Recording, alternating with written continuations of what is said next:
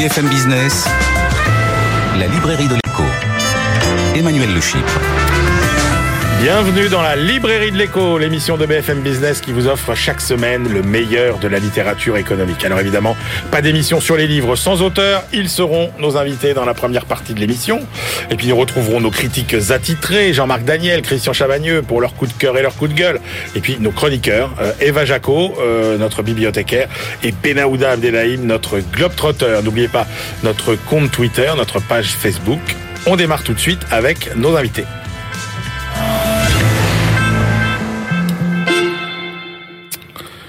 Une librairie de l'écho consacrée aujourd'hui à un concept clé de l'organisation de la société, à un des plus puissants moteurs du développement euh, économique, la propriété. Nous en explorerons d'abord tous les aspects et les enjeux au fil de l'histoire. La terre, bien évidemment, la pierre aussi, les entreprises, bien sûr, mais aussi les hommes, les inventions, les œuvres d'art, les données aujourd'hui, euh, évidemment. Et ça, ce sera avec vous, Christophe Claire. Bonjour.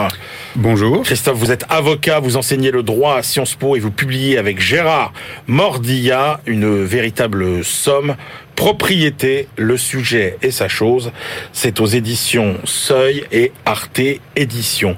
Et puis, nous allons zoomer sur une catégorie particulière de propriétaires, souvent sous les feux de l'actualité plus souvent pour le pire que pour le meilleur, euh, il faut bien euh, le reconnaître, ce sont les actionnaires. Et on verra finalement qu'il y a énormément d'idées reçues sur euh, les actionnaires. Ça, ce sera avec vous, Christophe Bonnet. Vous êtes prof de finance à Grenoble École de Management et vous publiez C'est la faute des actionnaires, fausses croyances et vrai débat, c'est au PUF. Bonjour. On démarre avec vous, Christophe Claire, pour savoir si la propriété c'est quelque chose qui nous précède même euh, euh, les humains et si ça existe à l'état euh, animal, est-ce qu'il existe un instinct de propriété? Alors, c'est une ancienne question qui est importante puisque il y a eu une affirmation historique selon laquelle il y aurait eu un instinct de propriété. Au fond, c'est la position traditionnellement libérale. La propriété existerait de toute éternité. Ça serait finalement des déclinaisons de la propriété actuelle euh, qui correspond à une propriété euh, marchande et on en trouverait les prémices chez les animaux et dans un instinct humain de propriété. En réalité, les choses sont plus complexes que ça, parce que ce qu'on considère aujourd'hui comme la propriété, c'est-à-dire la propriété marchande, n'est pas le rapport d'appropriation qui a toujours existé. Ce qui a toujours existé, c'est un rapport d'appropriation. Alors là, oui, on le trouve partout, toujours. Mais ce rapport d'appropriation, il doit être juridiquement sanctionné pour devenir de la propriété, c'est-à-dire que ça doit être du droit. Et quand c'est du droit, déjà on ne le trouve pas chez les animaux. Il n'y a pas de droit chez les animaux. Il y a un instinct territorial. Alors on peut dire que l'instinct territorial, précède et l'instinct qui précède l'instinct de propriété. Mais c'est quand même différent parce qu'on ne retrouve pas les grandes catégories de la propriété dans cet instinct de territorialité. En revanche, euh, on peut se poser la question est-ce que chez l'homme, il y aurait un instinct de propriété? On dit toujours le petit enfant veut se saisir de la chose. Et en fait, euh, bah, si on prend euh, les, grands thèmes de la psychanalyse, Freud, Lacan, ils considèrent que non, on ne peut pas vraiment dire qu'il y a un instinct de propriété, il y a finalement un désir d'appropriation. Alors, euh, ce qui est fascinant, c'est que vous refaites l'histoire. Vous, en gros, vous, vous reprenez toutes les grandes civilisations et vous regardez comment finalement elles ont toutes euh, apporté leur pierre à l'édifice de la façon de penser la propriété. Est-ce que, alors les Grecs, les Romains, vous commencez en Mésopotamie, oui. la Révolution française, à chaque fois, est-ce qu'il y a eu finalement des grandes évolutions dans la façon d'envisager le rapport à la propriété? Alors, c'est vrai qu'on va voir euh, Babylone, Athènes, Rome, Byzance, euh, la Révolution française, les Indiens, et on trouve toujours des rapports d'appropriation. C'est-à-dire qu'il n'y a pas de société, si on nous dit est-ce qu'on peut supprimer la propriété, ça n'a pas de sens, parce qu'on ne peut pas supprimer une forme de rapport d'appropriation. Ça, ça existe partout, ça existe toujours, mais les formes sont très différentes.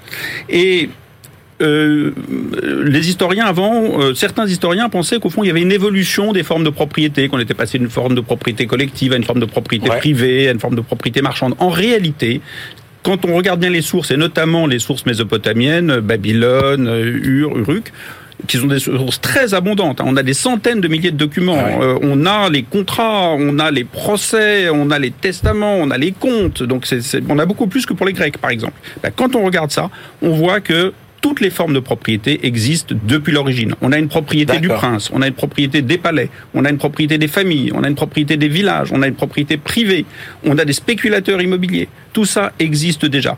La vraie question, Donc depuis toujours depuis toujours, il y a tout, Tout- existe D'accord. mais dans des dans des modalités et dans des quantités respectives très différentes. Nous aujourd'hui, c'est le règne de la propriété marchande. Si vous allez évidemment dans, un, dans une population euh, africaine, dans une tribu africaine euh, au 19e siècle, ça sera pas du tout ça la propriété dominante, mais vous trouverez un petit peu de propriété marchande. Voilà.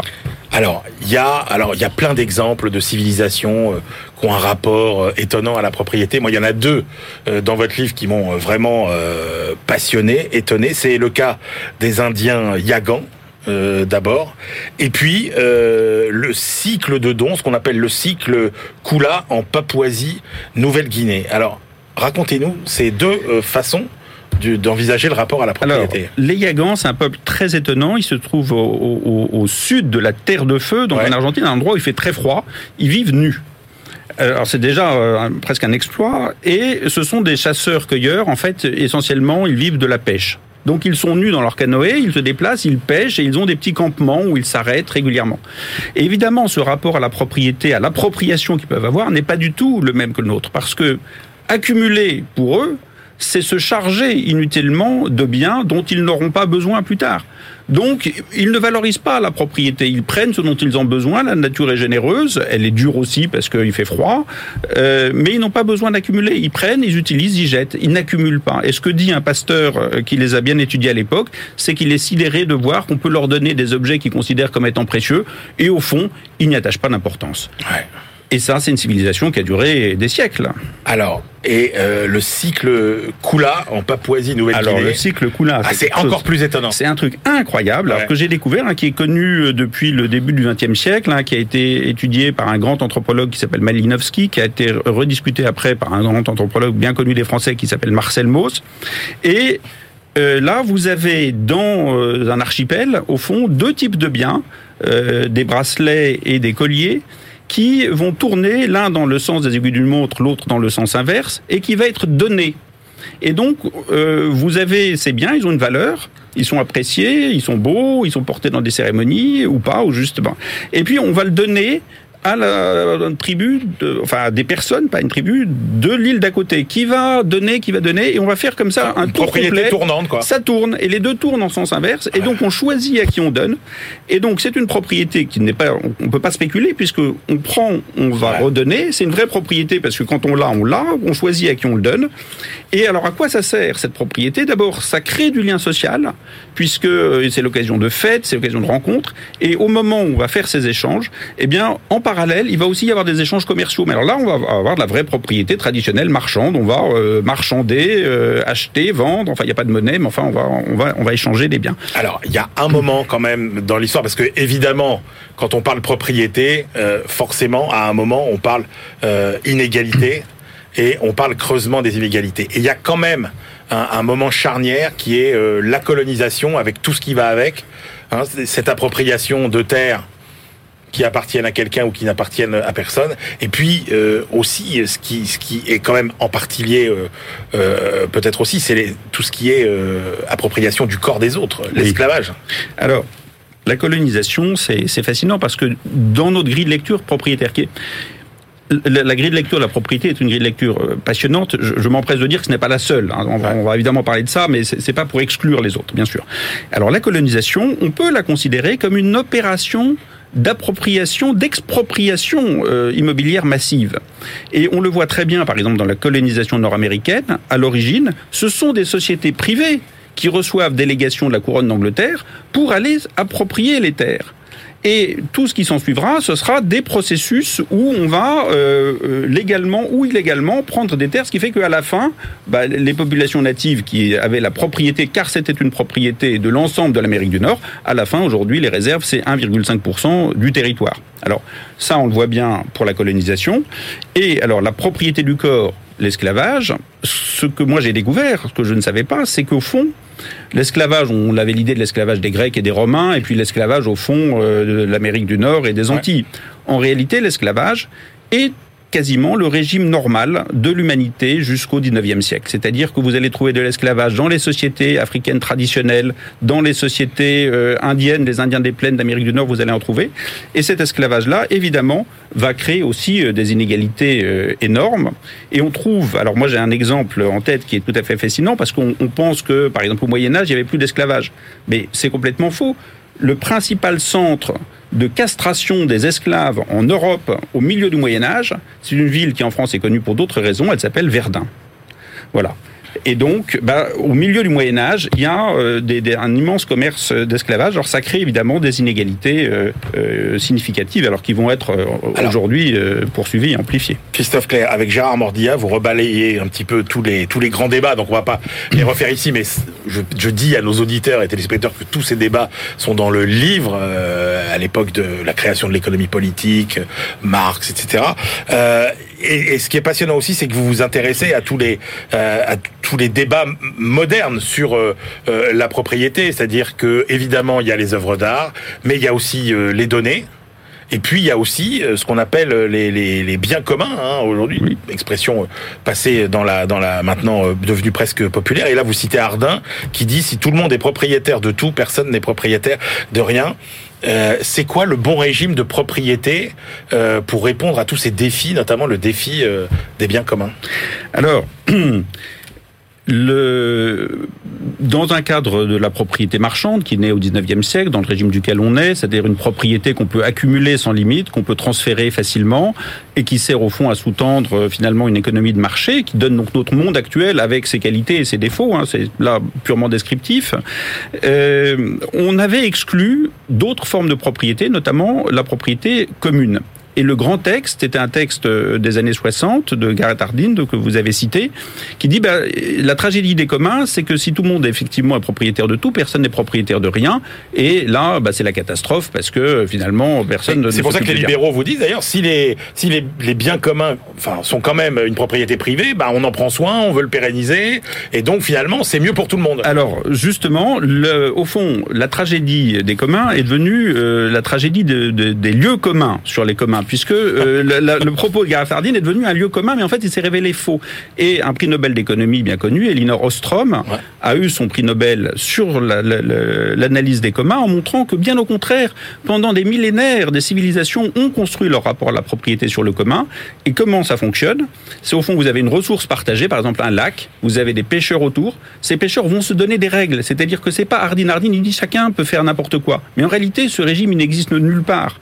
Et lui, il ne le savait pas parce qu'il a fait son article, qui est un article d'une dizaine de pages, sans faire aucune étude. C'était quelqu'un qui n'y connaissait rien, en fait. C'était purement idéologique. C'est brillant, intelligent, mais totalement euh, déconnecté de la réalité. Quand on fait l'étude réelle, ce qu'a fait Elinor Ostrom, on se rend compte qu'il y a des règles et que ces règles permettent d'assurer une gestion commune de la ressource, ce qui, dans un contexte de crise écologique, est important parce que ça préserve la ressource quand même. Et aujourd'hui, c'est quand même une question.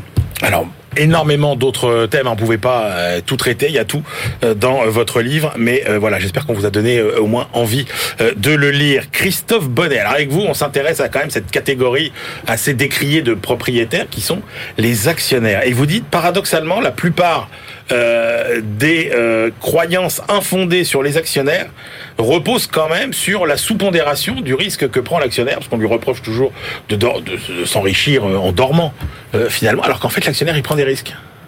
Oui, il prend des risques parce qu'effectivement, bah, on voit bien que les fluctuations de la bourse, par exemple, hein, ça nous indique que c'est assez risqué d'être actionnaire. Il y, a des, il y, a des, chutes de 30-40% parfois. Et il faut parfois des, des années hein, ou des décennies pour qu'elles soient rattrapées.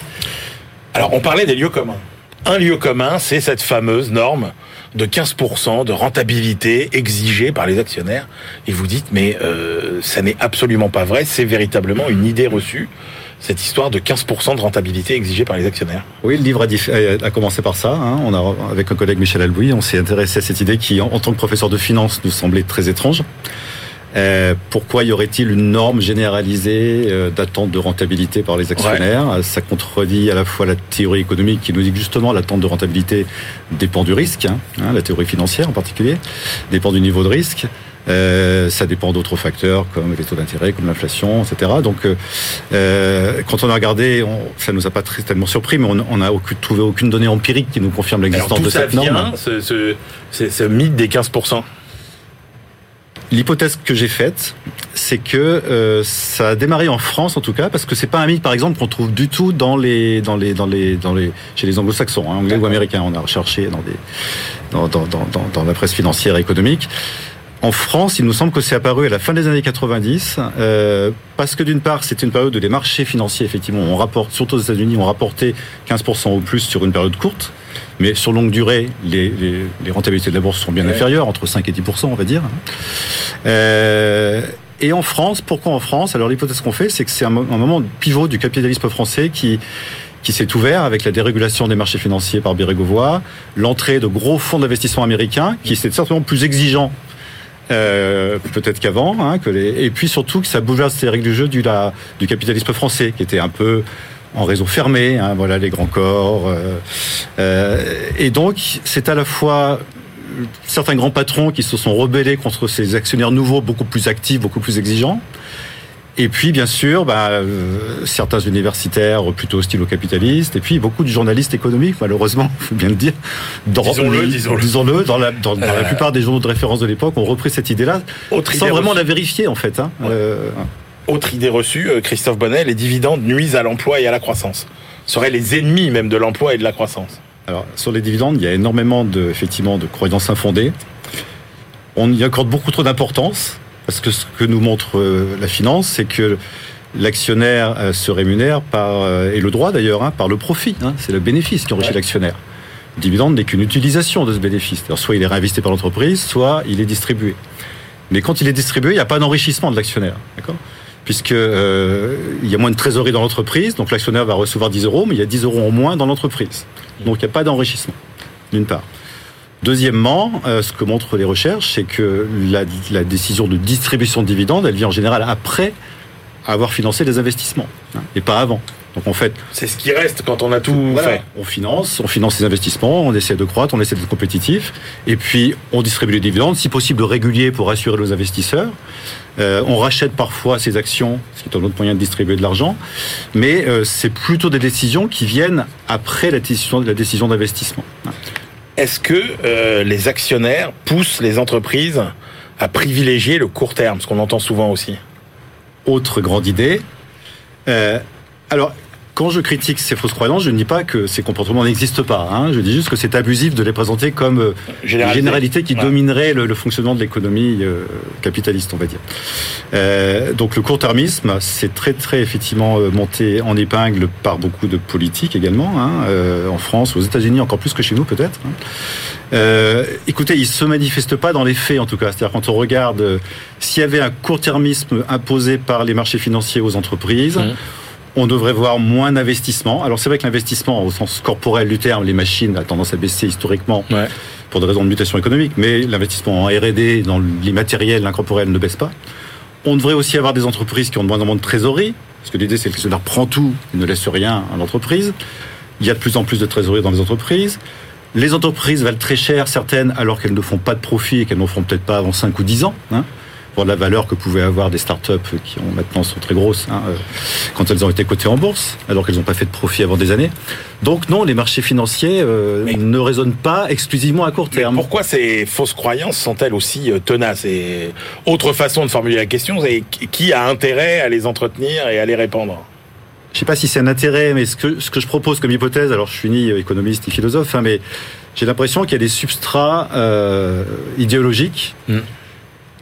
Il y a un substrat anticapitaliste d'origine marxiste, on va dire, hein, qui est assez voilà, prévalent en France, on va dire. Enfin, euh, et donc qui, qui prédit en fait que que le capitalisme va s'autodétruire hein, par ses contradictions internes, euh, par la lutte des classes. Donc finalement, quand on a des indices que les actionnaires seraient avides, court-termistes, ça confirme finalement ce substrat, si vous voulez. hein. Donc certains intellectuels, certains voilà, peuvent, peuvent, y trouver des, des indices pour confirmer leur, euh, euh, ces idées. Et puis il y a aussi euh, un, un substrat plus récent, ce qui est le substrat des écologistes que je appellerai pour euh, prendre le- ce que dit Luc Ferry comme classification, les, les, les écologistes effondristes ou décroissants révolutionnaires radicaux qui est que le capitaliste non va, va, va pas s'autodétruire mais va détruire la planète c'est un système vicieux euh, qui n'est pas tenable il est tout à fait respectable. Hein, mais du coup, mon hypothèse, c'est que quand on, a des indices sur le court-termisme du capitalisme, finalement, et des actionnaires, eh bien, ces substrats favorisent la, diffusion de ces, de ces fausses croyances. Alors, fausses croyances, euh, et vous dites aussi euh, vrai débat. Euh, premier vrai débat, c'est la finance verte. Est-ce que ça marche? Est-ce que c'est efficace? Est-ce que ça a des limites? Il y a de bonnes choses, il y a des indices, il y a des études qui montrent que, par exemple, le coût du capital, le coût de financement des entreprises qui ont des, qui émettent beaucoup de carbone est plus faible que leurs pairs qui en émettent moins. Ouais. Que les investisseurs changent quand même beaucoup leur euh, euh, leur politique d'investissement. La finance dite verte, c'est en train d'exploser hein, et de prendre des parts de marché à la finance ordinaire. Donc ça, c'est ce qui, on va dire, pour aller très vite, hein, fonctionne. Après, il y a de grosses questions parce que il y a le greenwashing, hein, donc euh, beaucoup de discours qui ne sont pas suivis d'actes. Il y a la mesure de la performance environnementale ou extra-financière dite ESG, hein, environnement social gouvernance, qui est qui est récente, qui est loin d'être parfaite, qui permet donc le greenwashing. Euh, il y a la comptabilité carbone. Hein, Est-ce qu'on des entreprises commencent à publier leurs leurs résultats en tenant compte de la consommation de carbone Donc c'est vraiment un domaine en mouvement. Et je crois qu'on peut pas dire que rien ne change, comme disent certains, hein, et que tout ça n'est qu'illusion. C'est un, c'est un work in process, si vous voulez. Est-ce que, euh, et je vais vous poser la question à tous les deux, tiens, est-ce que les actionnaires ont trop de pouvoir aujourd'hui dans l'entreprise? Est-ce qu'il faut réduire leur pouvoir? Alors, dans le dernier chapitre du livre, j'essaie de passer en, en revue les, un peu les, quatre grandes théories. hein. Il y a la gouvernance actionnariale, Ouais. à la Milton Friedman. Il y a la gouvernance partenariale, qui, ne conteste pas le pouvoir des actionnaires, mais qui dit au fond, c'est intelligent pour, même dans une vision actionnariale, d'essayer d'agrandir le gâteau sociétal euh, au bénéfice des parties prenantes, salariés, environnement, État. On est plus finalement, dans une tout- approche euh, ordo-libérale, voilà, et tout le monde en bénéficie parce que la taille du gâteau s'accroît. Finalement, Ouais. si on est bon pour la société, on va faire du profit. Et puis, il y a des approches plus critiques qui contestent plus le pouvoir des actionnaires dans les entreprises. Y a la- il y a l'approche de la du capitalisme durable. On va dire, on va réguler pour forcer les entreprises à prendre en compte le long terme. Et puis une approche beaucoup plus radicale où on conteste la propriété. Donc là, on rejoint votre ouvrage. euh, On conteste le fait que l'actionnaire, parce qu'il met des capitaux, devrait être propriétaire de l'entreprise. Ouais, en alors tout cas, ça- à lui tout seul. Alors ça, on, on- on revient là-dessus, Christophe Claire, parce que euh, vous avez tout un développement dans votre livre qui est assez subtil Oui. euh, autour de l'idée est-ce que est-ce que l'actionnaire est vraiment propriétaire finalement de l'entreprise ou pas? La réponse est simple et elle est sans ambiguïté, c'est non. Alors je vais vous expliquer pourquoi. Parce que je sais que parfois ça surprend, mais c'est incontestable. On l'apprend en première année de droit à la faculté d'Assas, qui n'est pas la, plus révolutionnaire du monde. Ouais. La propriété, c'est une catégorie d'abord juridique. Si on se dispute pour savoir qui est propriétaire de votre téléphone, Ouais. ça va aller devant un juge, ça va être euh, jugé en fonction du droit. La propriété est une catégorie d'abord juridique. Ouais.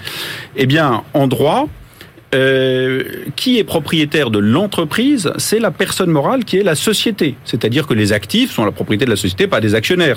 On le sait, c'est pas les actionnaires qui emploient les salariés non plus. Bon, donc l'entreprise, elle est la propriété de la société. Alors vous allez me dire, oui, c'est très bien, mais quand même, les actionnaires Bah eux oui. sont propriétaires de la société. Bah oui. Eh ben non. Alors je vais vous dire pourquoi. Je, je vois que ça vous surprend, mais je vais, je vais, je vais m'expliquer si vous en êtes d'accord.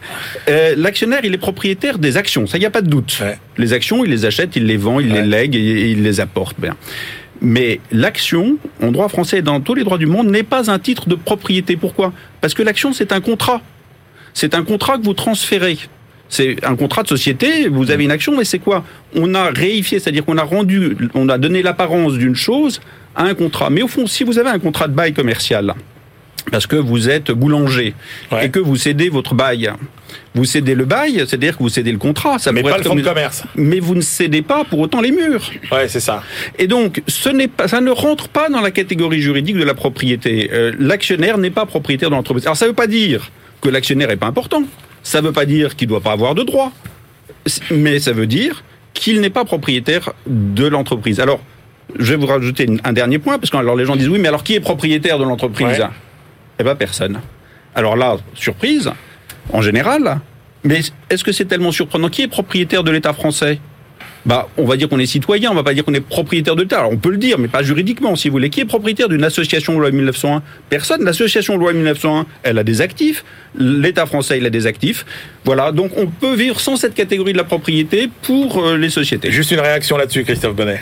Oui, je pense que je suis tout à fait d'accord. Hein, je suis pas. La question importante, c'est le pouvoir. C'est-à-dire que Eh oui. l'action vous donne le pouvoir de contrôle sur l'entreprise, hein, donc avec les droits de vote, et puis sur une, euh, la répartition des bénéfices. Hein. Et donc, euh, et la question débattue, c'est faut-il donner plus de pouvoir Ouais. et de partage de bénéfices aux salariés, le fameux partage de la valeur dont on parle en ce moment. Hein.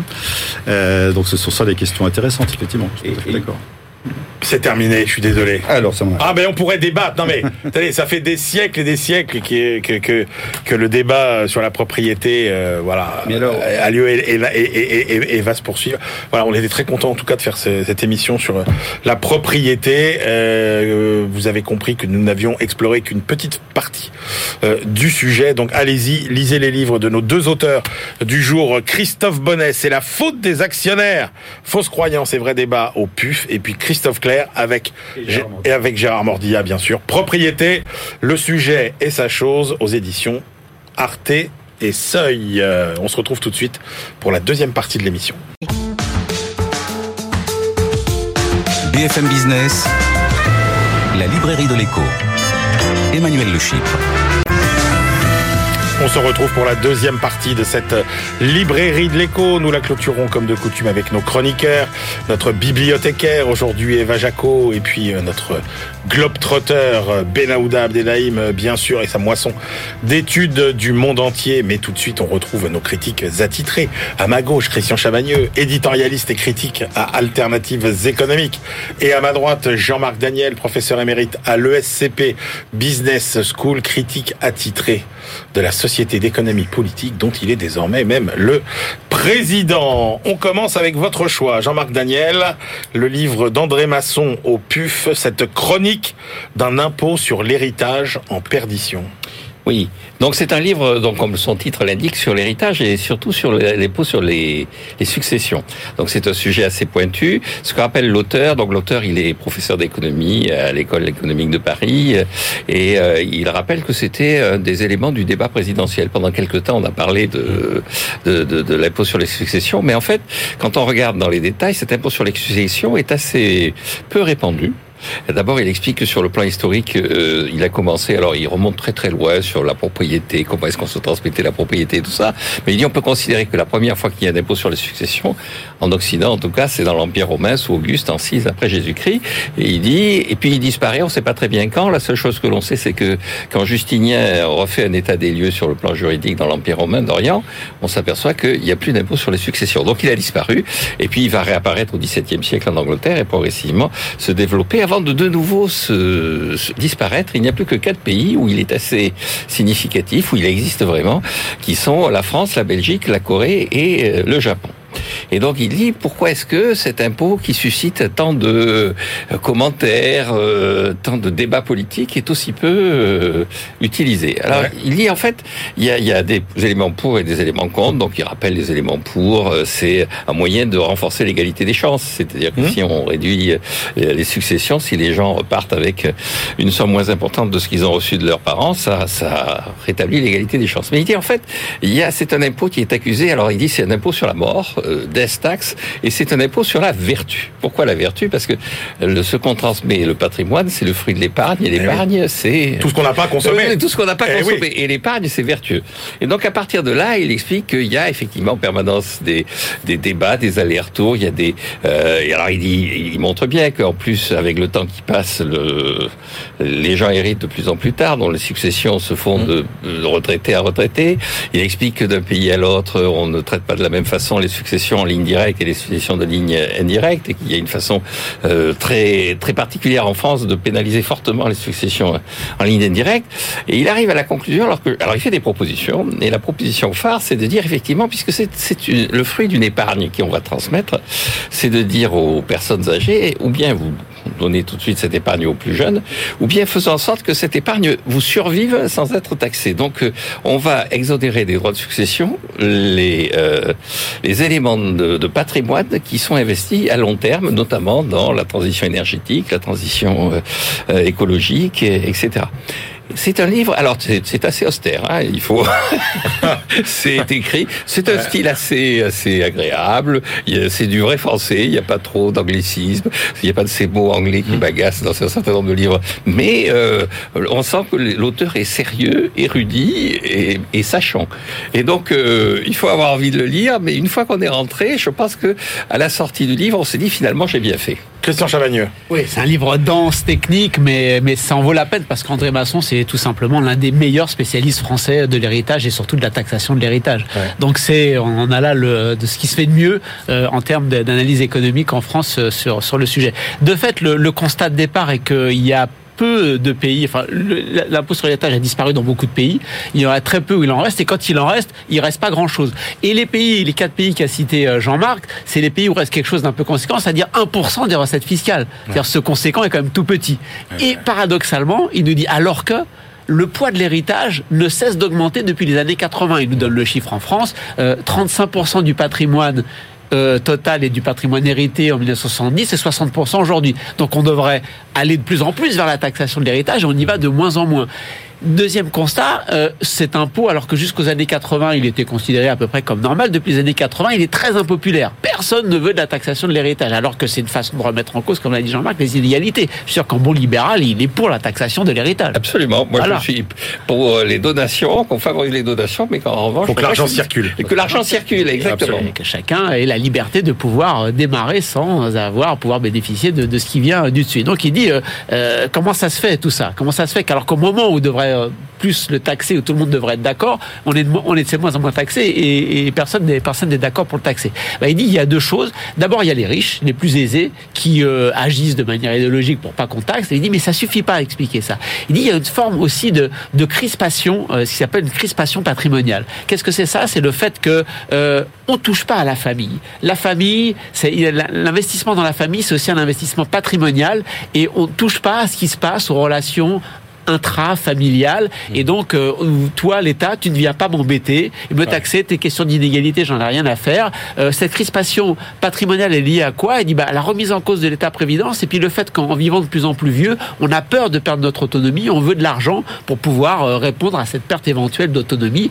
Et, euh, comme l'a bien dit Jean-Marc, en fait, ce, ce, ce, patrimoine, il est gardé dans des actifs plutôt liquides qui servent pas à l'économie à moyen long terme, d'où les propositions à la fin de l'auteur qui consistent à dire on fait une grosse taxation forte et progressive, mais on donne la possibilité d'y échapper euh, de, de, deux façons. Soit vous transmettez à vos enfants de manière très tôt, comme ça on n'attend pas, comme dit Jean-Marc, soit les retraités qui héritent des retraités, soit euh, on vous permet d'avoir une épargne, mais qui est très très longue, transgénérationnelle, une assurance vie de 25 ans, 30 ans par exemple. Euh, vous ne payez pas d'impôts. Si vous transmettez à vos enfants, vos enfants doivent garder l'assurance vie encore les 5, 10, 15 ans qui restent, sans payer d'impôts. Si vous les touchez, vous payez des impôts, vous êtes très taxé.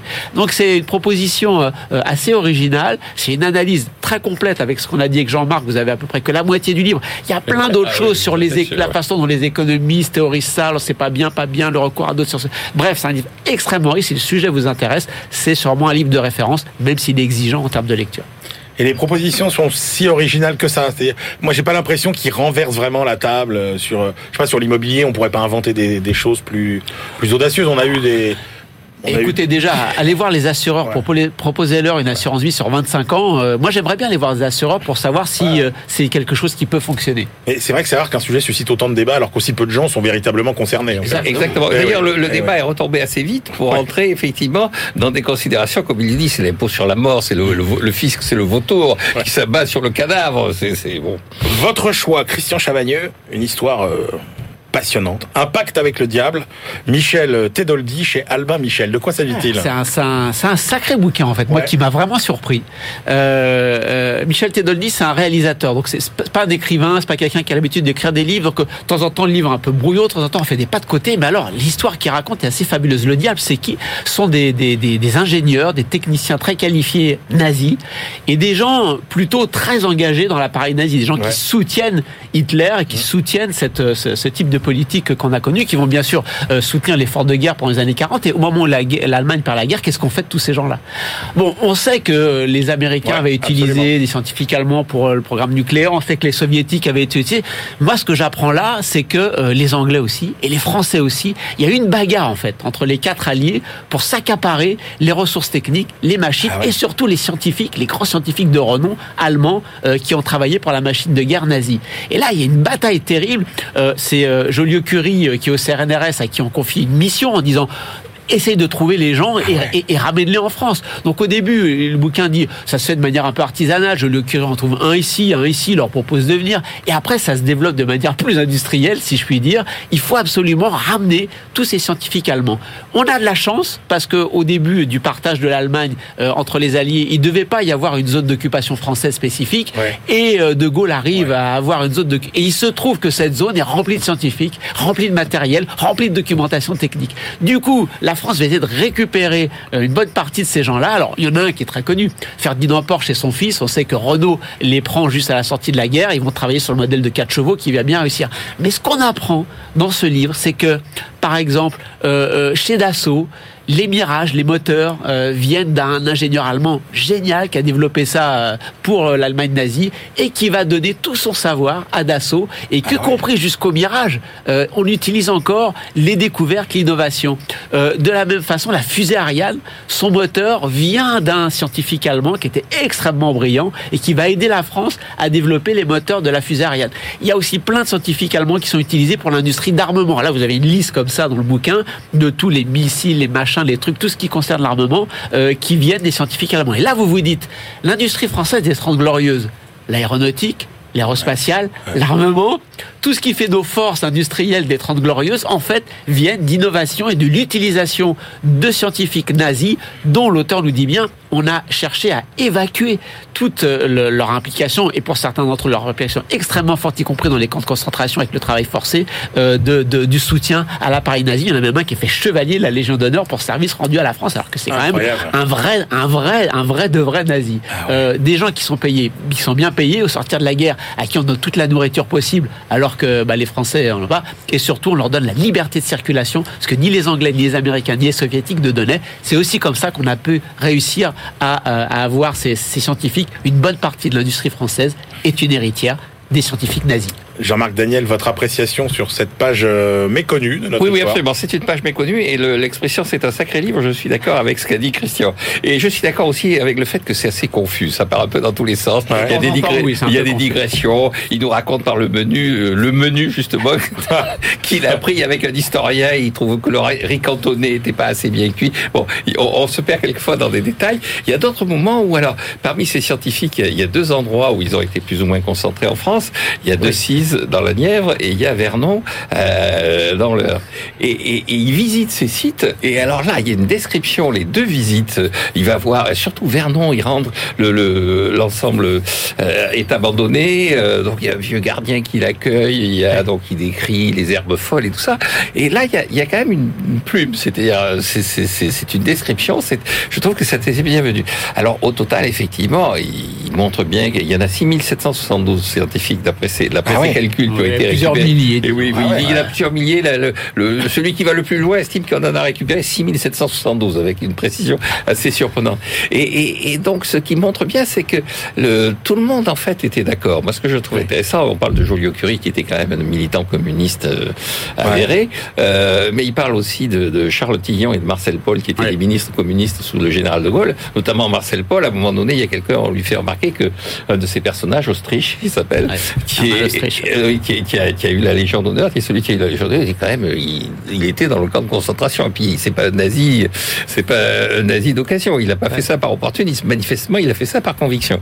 Et il dit, écoutez, on serait bien bête de pas profiter de son savoir. Et donc, euh, effectivement, il montre. Et alors, euh, la deuxième chose pour compléter un peu ce que dit euh, Christian, c'est qu'il y avait une obsession. Marcel Paul, à qui euh, Marcel Dassault doit la vie. euh, Exactement. dans Alors les il, montre un peu que c'est moins clair. que, en fait, Ah là ouais. aussi, on a beaucoup réécrit l'histoire. il y a Ah aussi des passages où il dit on a beaucoup réécrit l'histoire. Il dit simplement, vous regardez, ils se sont rencontrés là, mais ils, peuvent pas s'être rencontrés parce que Marcel Paul n'était pas encore dans le camp de concentration. Ouais. Et donc. euh, D'accord. Oi, oi, oi. Donc- Ah, moi, je vous envoie à tous les, tous les lieux communs. hein. Oui, et, donc voilà. Et alors, ce qu'il y a- ce qu'il y a d'intéressant, j'ai trouvé aussi au tout début, c'est qu'il montre bien qu'on se trompait sur ce que savaient faire les Allemands.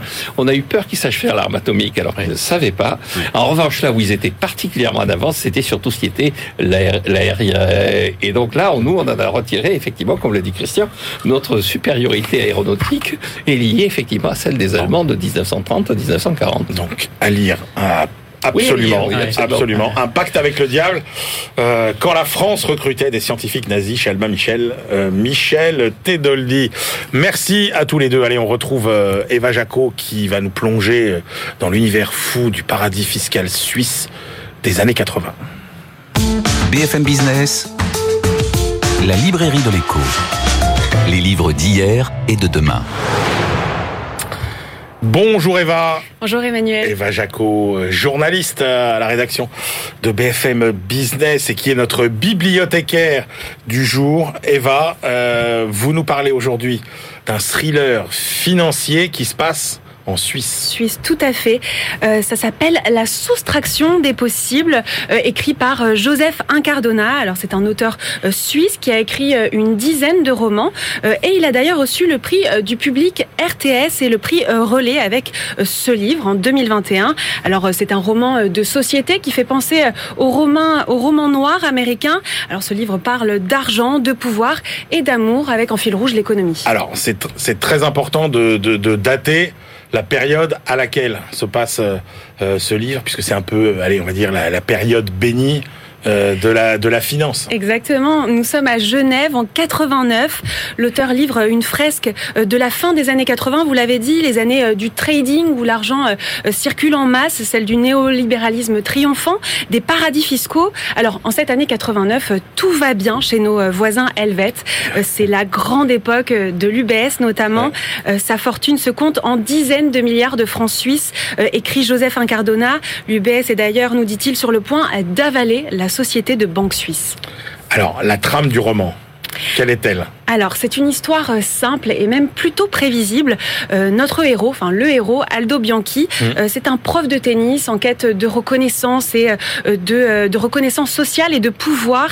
Alors, il arrondit ses fins de mois en euh, séduisant ses clientes, des femmes de, de riches, de, de milliardaires qui s'ennuient, Ouais. euh, et en particulier la femme d'un riche courtier en céréales qui finit par lui obtenir un job, euh, c'est-à-dire qu'il transporte de l'argent euh, des valises entre la France et Genève pour Ouais. l'évasion fiscale.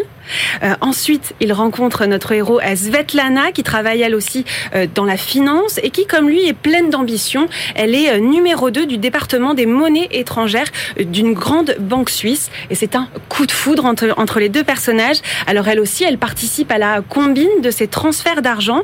Svetlana, elle, Svetlana, elle cherche elle aussi à atteindre une, je cite, position privilégiée, un statut social de haut rang la reconnaissance. Alors euh, muet par les mêmes inspirations, eh bien euh, ce couple va, va être pris dans une fièvre financière. Alors c'est ça qui est intéressant et c'est pour ça que euh, en parle aujourd'hui dans cette rubrique, Mm. c'est que c'est quand même euh, euh, extrêmement daté finalement. hein. C'est vraiment Oui. la chronique d'une époque euh, particulière.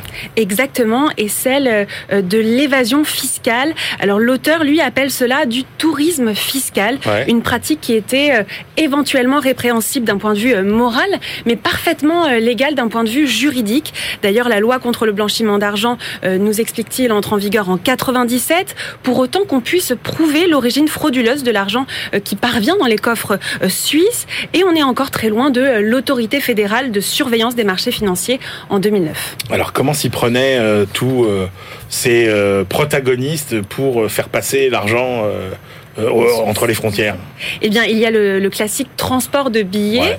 euh, dans des mallettes que l'on emmène d'un point A à un point B. Ça, c'est ce que fait euh, Aldo Bianchi, Ouais. le, le héros, ou bien l'argent qu'on cachait directement dans les voitures. Et une autre méthode un peu plus acrobatique, donnée vers la fin du livre, c'est le transport de billets en deltaplane. En deltaplane. En deltaplane. Et ça nécessite un peu plus d'entraînement. D'accord. À travers euh, les montagnes. Voilà, donc euh, effectivement, si vous voulez retrouver, euh, et puis il y a tout, tout le côté agréable hein, euh, du roman autour Oui, de ces c'est très bien écrit. Mais si vous voulez retrouver le, le souffle de cette époque révolue, Mm. il faut bien le dire, hein, euh, ces années de, de l'évasion fiscale et de la Suisse comme un, un grand paradis fiscal, et bien donc relisez, comme vous y encourage Eva, la soustraction des possibles de Joseph Incardona, euh, et ça a été écrit en 2020. En 2020, tout à fait. Voilà. Merci beaucoup Eva. Allez, c'est l'heure de retrouver notre globetrotter Belaouda Abdelhaim. BFM Business, la librairie de l'écho. Les livres d'ailleurs. Benahouda, bonjour. Bonjour. Benahouda, on démarre avec euh, Washington qui surestime la faiblesse euh, de la Chine.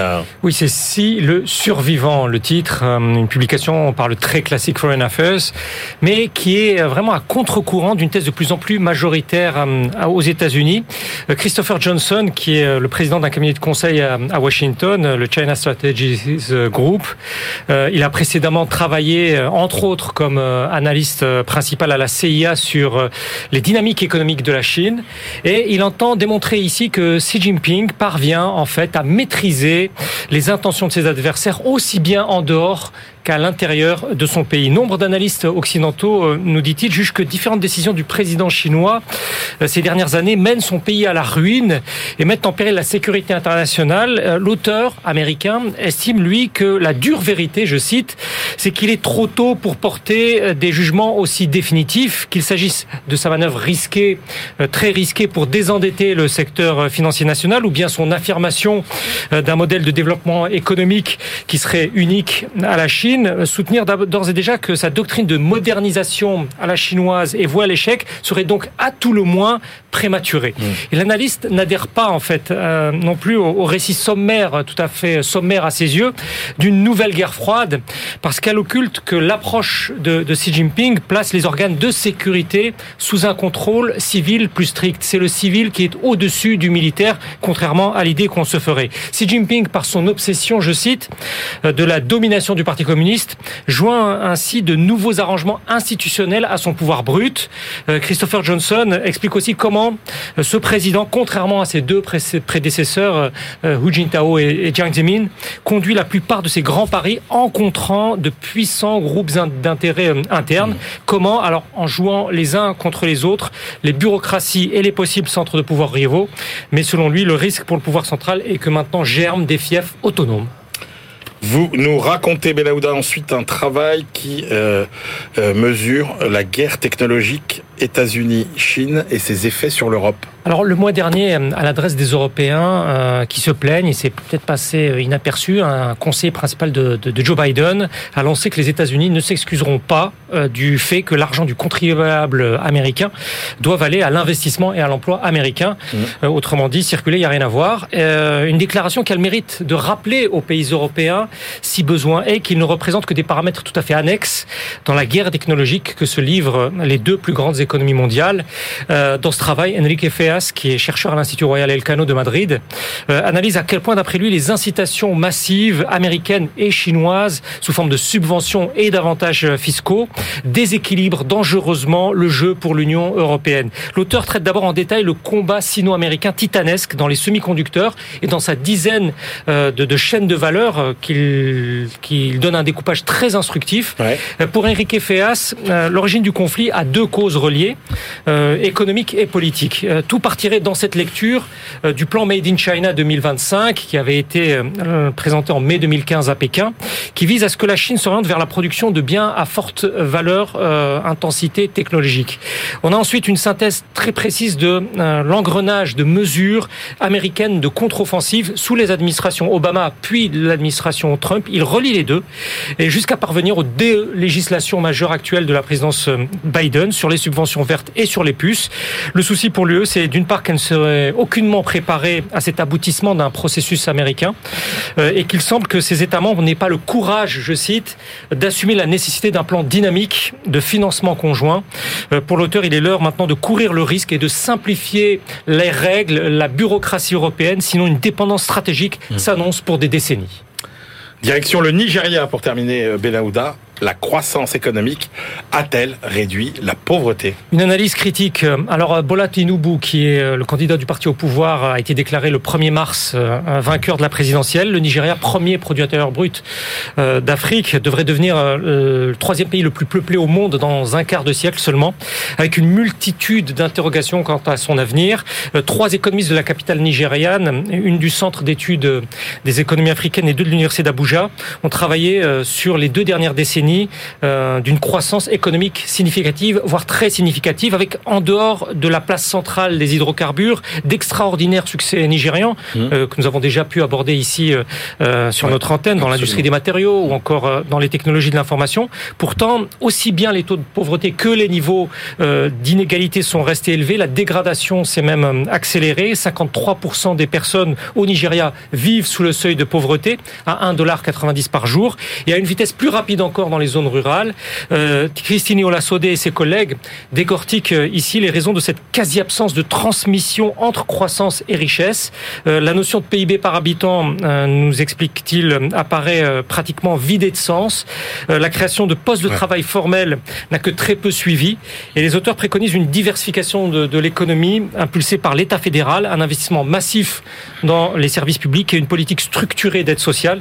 Le président élu, élu Tinubu, qui appelle ces deux concurrents malheureux à faire équipe ensemble, aura donc très vite à se prononcer sur ce très vaste programme pour le quart de siècle qui arrive.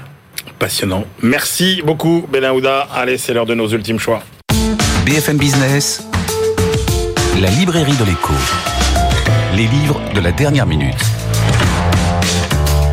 Allez, Christian Chavagneux, quelle est votre dernière sélection pour aujourd'hui? Ben, Moi, j'ai choisi un livre en fait qui est sorti il y a 2-3 ans déjà. Et pourquoi? Parce que ça s'appelle Le Triomphe de l'injustice, Emmanuel Saez et Gabriel Zuckman. Parce que je voulais rendre hommage à Gabriel Zuckman, qui a eu euh, ces derniers jours euh, la fameuse médaille John Bates Clark, euh, qui est une médaille qui est réservée aux États-Unis. C'est la récompense ultime pour les économistes prometteurs de moins de 40 ans. Euh, c'est une, des, une des voies vers le, vers, le, vers le, prix, de la Banque de Suède, de la banque de Suède que nous on appelle le prix Nobel. Voilà, avec vous avez des gens comme, comme Samuelson, comme Haro, comme Solo, comme euh, comme euh, comme Laurent Summers, comme Krugman, comme Stiglitz.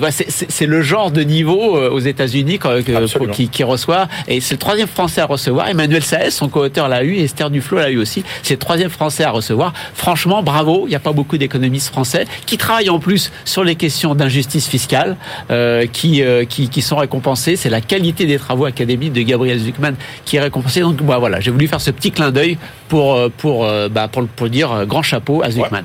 L'école économique française. Exactement rayonne. Jean-Marc Daniel. Oui, alors moi aussi, c'est un livre sur l'injustice fiscale. mais, oh mon Dieu La lourde injustice fiscale. Mais ah. alors évidemment, ah, ça un peu moins. Hein. Comment on passe de l'un à l'autre? Mais c'est pas exactement le même euh, type d'approche. Donc c'est le dernier opus d'Agnès Verdier-Molinier. Donc ça s'appelle Où va notre argent? Bonne question. Et elle a du mal d'ailleurs à répondre. Elle prend des cas. On finit par se dire c'est effectivement une question beaucoup plus lourde à mener, à gérer qu'on ne pourrait le penser. C'est du Agnès Verdier Molinier, c'est sans surprise, mais c'est efficace, clair et euh, à Par définition, quand l'argent est gaspillé, on a du mal à savoir où il va. Exactement, eh mais... je crois que vous avez reçu Anne Latte il n'y a pas longtemps. Euh, donc on sait qu'en grande ah, partie euh, où va l'argent. Absolument, absolument. Elle a retracé. Euh, oui, oui. alors il y, y, a des exemples assez concrets où on se pose la question de savoir si effectivement l'argent tel qu'il est dépensé pourrait pas être mieux utilisé. Allez, moi je termine avec euh, le livre de Pierre Bentata, tous notés. Et si l'on arrêtait de juger les choses, les autres, et donc soi-même, vous avez vu que cette semaine il y avait polémique, ça y est, parce que euh, voilà, les professeurs maintenant même sont euh, évalués. Pierre Bentata, il est professeur d'économie, et c'est une réflexion intéressante sur cette notation. Alors il en décrit les avantages indéniables, hein, je sais pas, la stimulation de la concurrence, par exemple qui profite aux consommateurs, mais il en décrit aussi les limites, les excès. Est-ce qu'on peut évaluer justement un professeur ou, euh, ou un médecin euh, Est-ce que dans ce jeu permanent du jugement, l'autre ne devient pas euh, une menace? Est-ce que juger, ce n'est pas haïr la réalité, refuser d'accepter le monde tel qu'il est? Bref, des réflexions stimulantes autour de cette notion de notation absolument généralisée. Voilà, c'est la fin de cette librairie de l'écho. On se retrouve la semaine prochaine et d'ici là, bonne lecture. Yeah.